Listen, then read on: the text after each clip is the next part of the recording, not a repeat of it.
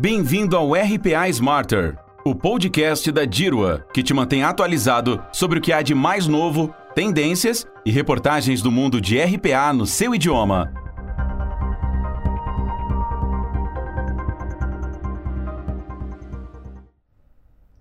Bem-vindos a mais um episódio de RPA Smarter, o podcast da Dirva.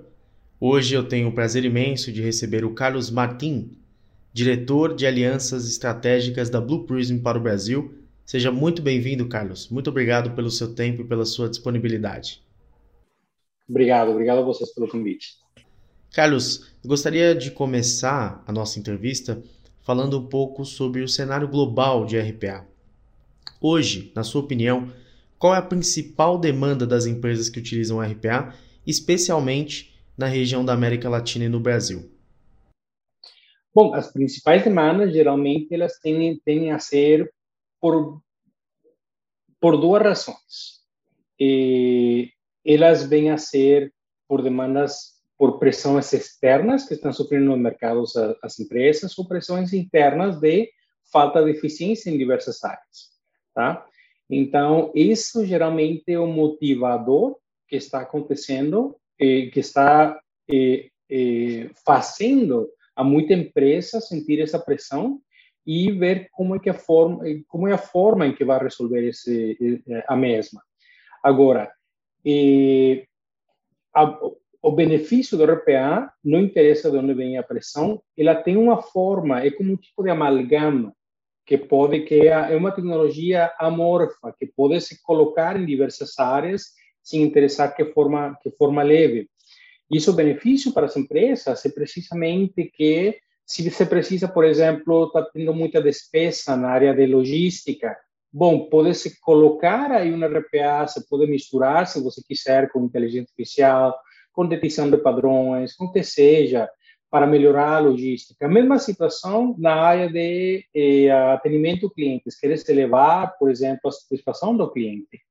Então, esse tipo de esse tipo de, de, uh, de necessidades das empresas é onde o Blue Prism, o RPA do Blue Prism, come, uh, é, é que brilha. Perfeito. E ainda citando essa necessidade que você mencionou, eu queria trazer o cenário das pequenas e médias empresas para nossa conversa. Como que você vê a atuação de RPA nessas empresas que não têm grandes volumes transacionais, que não têm grandes oportunidades de automação? Como é a atuação de RPA no cenário das pequenas e médias empresas, na sua visão? Claro, não, boa pergunta. E para as empresas micros e meia, a dinâmica muda né? Então elas têm várias várias coisas à disposição delas. Agora vamos ver onde, onde que está o centro. Um dos, dos, problemas que uma empresa tem que está crescendo, uma startup, vamos chamar, uma empresa meia pequena, é, é, um dos grandes desafios que elas têm é manter o nível de negócio, manter os clientes e também crescer. Agora, uma coisa que é muito comum nos mercados, independentemente da tecnologia, é que é o fato de que as pessoas que estão liderando as meias e pequenas empresas ou startups, muitas vezes se confunde o crescimento com eh, a eficiência e, a fim de contas, uma empresa, para ela poder crescer e manter os clientes felizes e crescer um ritmo que ela quer, eh, tem que tem que ser muito muito lean, muito sem gordura, vamos chamar. Então, aí é que o Blue, que, que o Blue brilha, que o RPA brilha. Por quê? Porque muitas coisas que às vezes pensam, ah, vou ir para um escritório mais grande, vou contratar agora 20 pessoas em vez de 10, etc, etc. E, e pensam que volume realmente tem que ver com, fatura, com, fatura, com faturação. E outra coisa, a faturação não é o, o, revenue, não é realmente o ganho, porque você pode ter muita faturação, mas se tem muita despesa, realmente o seu ganho vai ser muito pequeno. Aqui é que é importante o RPA, o Blue Prism, por quê? Porque vai apoiar a você a continuar uma faturação e elevar, se possível, a faturação, mas também vai ajudar de uma forma a controlar as despesas para que para que seu revenue, seu, seu ganha, ganha, ganho, seja seja o maior possível. Então, aí é que vem o, o, o segredo de tantas empresas que são extremadamente eficientes. Por exemplo, a Apple, a, a, a Dell, essas empresas têm muito dinheiro em, em, a, em, em, no banco. Por quê? Porque elas são eficientes. Então, é aqui que o RPA passa a ser uma ferramenta de eficiência. Agora, obviamente, enquanto aos custos, tudo isso, às vezes, o que, o que as empresas pequenas fazem, elas, elas compram em, eh, junto com outros, ou compram, por exemplo, como um serviço. Essa é outra opção também. Perfeito. E Carlos, aproveitando esse gancho que você deu em relação à eficiência de RPA em outras empresas, eu gostaria de saber como você e a Blue Prism auxiliam essas empresas alcançarem a escalabilidade dos processos internos delas. Por favor. Bom, eh, primeiro que todo, você tem que, você tem, a Blue Prism ela sempre se alinha com os objetivos da empresa. Eh, ela tem uma metodologia própria que é chamada ROM, por Modelo Robótico Operacional, Robotic Operating Model, e o que essa tecnologia faz, ela ajuda a alinhar o programa RPA junto com os objetivos da empresa. Então, por aí começamos que os dois estão olhando para o mesmo lado. E, segundo, eh, também existe, também existe na, dentro da metodologia a, eh, a filosofia de aquela lei do Pareto, né, 80-20, dizer, tira 80% dos benefícios vão estar 90% dos processos. Então, aí que a metodologia brilha. Por quê? Porque com essa metodologia você vai identificar mais fácil aqueles processos que vão trazer maior ganho com o menor esforço possível. Quando você tem duas, como falamos, né, tem alinhado o programa de RPA com os objetivos da empresa e também você sabe identificar aqueles de maior ganho, com menor esforço, então aí que, que, que passa que passa a ter a, a eh, que, que, passa a ser um grande benefício, por quê? Porque também se enxerga que não é uma coisa de um projeto só, é toda uma maratona. Maravilha, Carlos. Agora eu queria entrar num outro assunto de muita curiosidade da nossa audiência, que é o imediatismo, né? a cultura do imediatismo. A gente sabe, por mais que às vezes as empresas queiram implementar RPA, um problema encontrado geralmente costuma ser a pressa de alguns líderes que querem implementar RPA e querem resultados, alcançarem resultados para ontem. Né?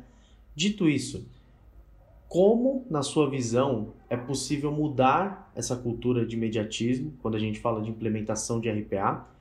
E se você acha que esse cenário é muito presente, especialmente na região da América Latina e no Brasil?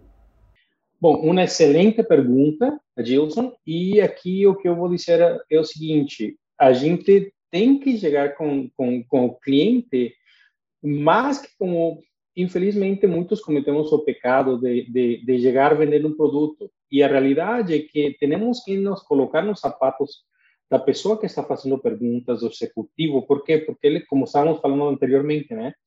Tem as pessoas externas, tem as pessoas internas eles estão sendo cobrados por fazer X ou por fazer Y com certos com certos requisitos, né? Em tanto tempo, com tanto número de benefícios, etc, etc. Então a gente tem que chegar na conversa entendendo que a gente está trazendo algo para ajudar os, a, a, os executivos a, a atingir objetivos.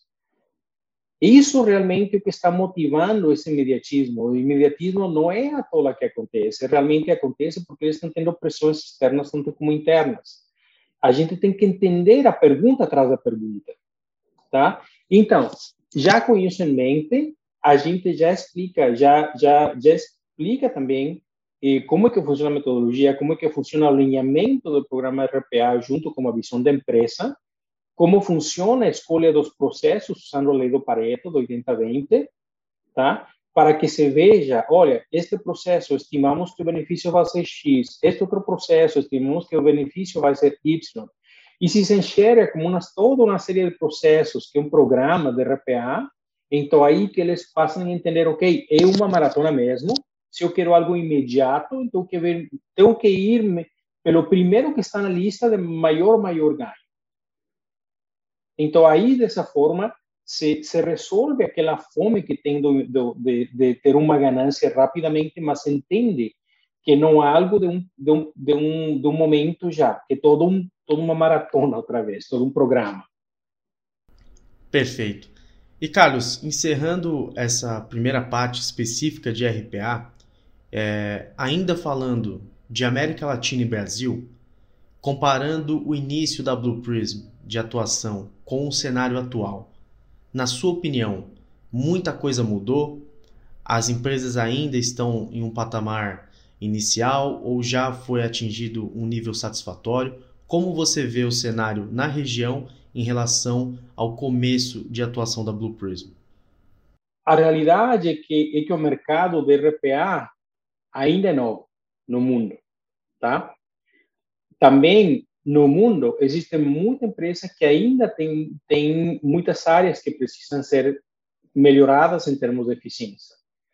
Eh, agora, no, no, na Latinoamérica, a gente nem sabe que geralmente as tecnologias, muito, algumas vezes, têm uma penetração um tanto posterior, por exemplo, a outras áreas do mundo, como pode ser Norte-América, como pode ser Europa, ou um que outro lugar da Ásia.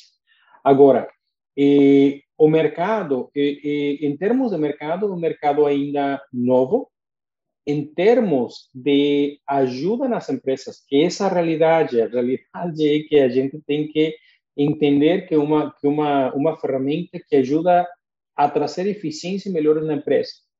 Então, desde esse ponto de vista, existe muita oportunidade também. O mercado é jovem e, e também os clientes. E, geralmente, geralmente o que me dou conta é que as pessoas entendem em termos de casos de sucesso. Por quê? Porque, ah, tal empresa faz desta forma, usou desta forma, tal outra empresa usou desta outra forma, etc, etc. Quando se vão tendo mais casos de sucesso, é como uma bola de neve, vai crescendo sozinha. Então, essa bola de neve tem que crescer mais, está crescendo, e estamos tendo muita, muita aproximação dos clientes, querendo saber de que consiste, como melhorar sua empresa, e como é que funciona todo este, todo este assunto do RPA.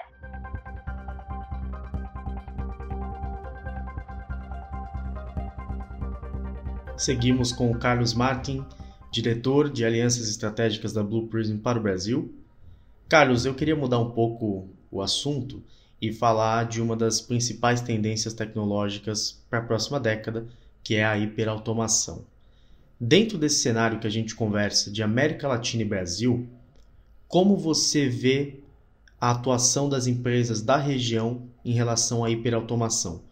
É uma coisa que já foi alcançada? Falta muito? Qual que é o cenário, na sua opinião, em relação a isso? Eu acho que, igual que, que no geral, que, que na, na pergunta anterior, é, é, também um mercado novo. Mas a beleza da hiperautomação é a beleza de já existir a hiperautomação no momento que está se fortalecendo Latinoamérica me lembra também que, por exemplo, eh, eu estudei um estado na, na Universidade de Texas e aí uma das coisas que, que, que, os professores comentavam, um caso de estudo, um caso de estudo que a gente fez, foi que, por exemplo, tem países e, e agora retorno ao ponto, só para só para fazer um contexto, tá? Eh, tem alguns países, por exemplo, onde eles eh, por por diferentes razões não tinham investido nas linhas telefônicas normais, mas agora já que todo existe a, a, a celular aí aqueles aqueles aqueles países que antes estavam atrasados, eles agora já pularam toda a parte da telefonia tradicional e agora estão na telefonia celular.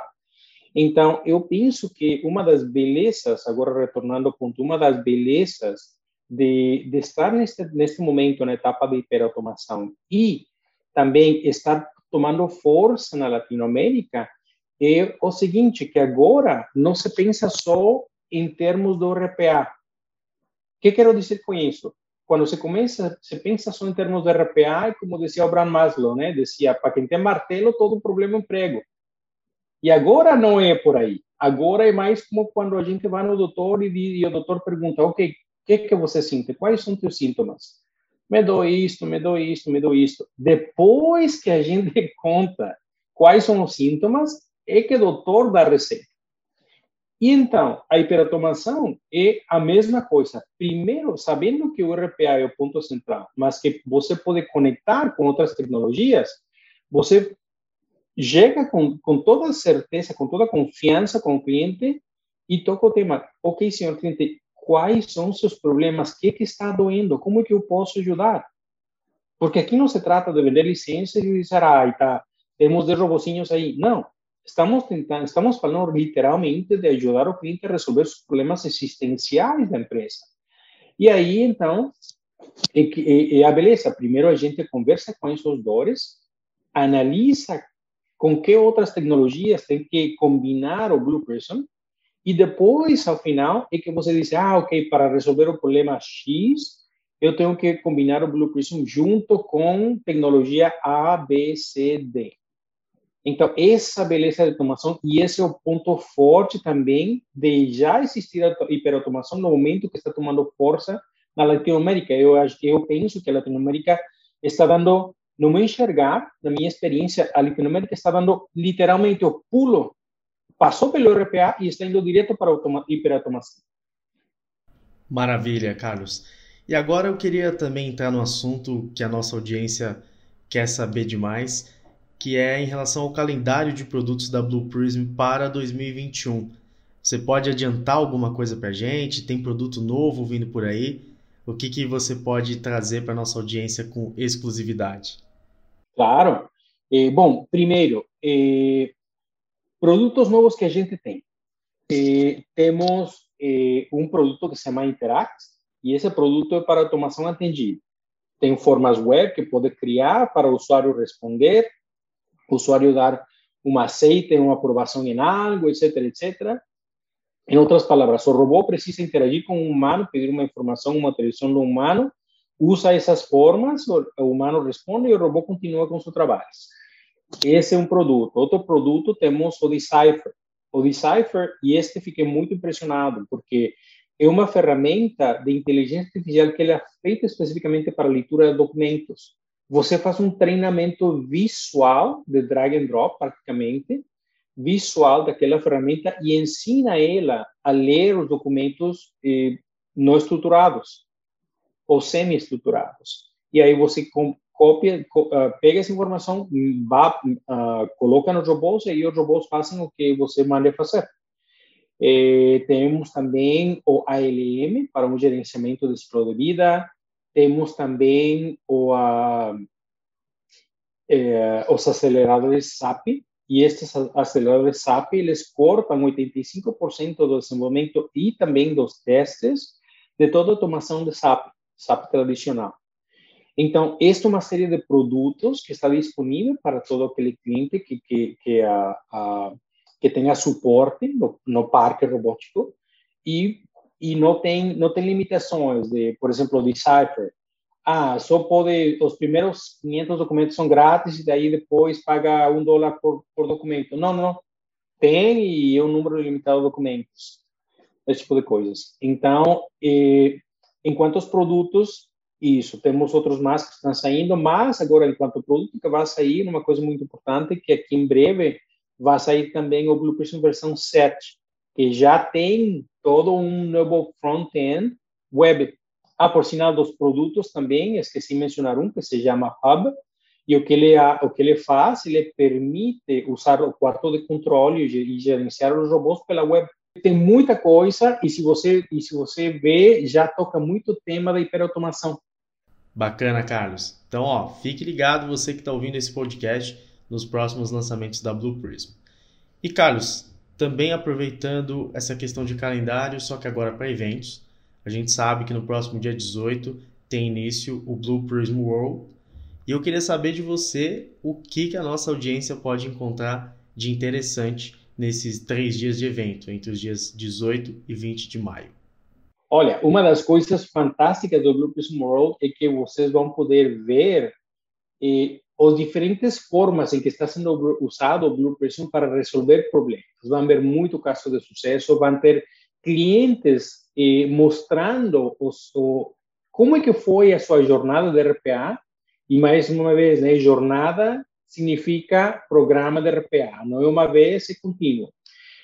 Os desafios que eles tiveram, porque igual seria uma mentira dizer não vai ter um processo de aprendizagem, não vai ter inicialmente é, uma, uma curva de aprendizagem, todo esse tipo de coisas, né? Então, vocês vão escutar diretamente dos, dos, de outros clientes, também como é que eles fizeram para resolver uma coisa, para resolver outra, qual é a filosofia que eles estão aplicando, o que que funcionou, o que.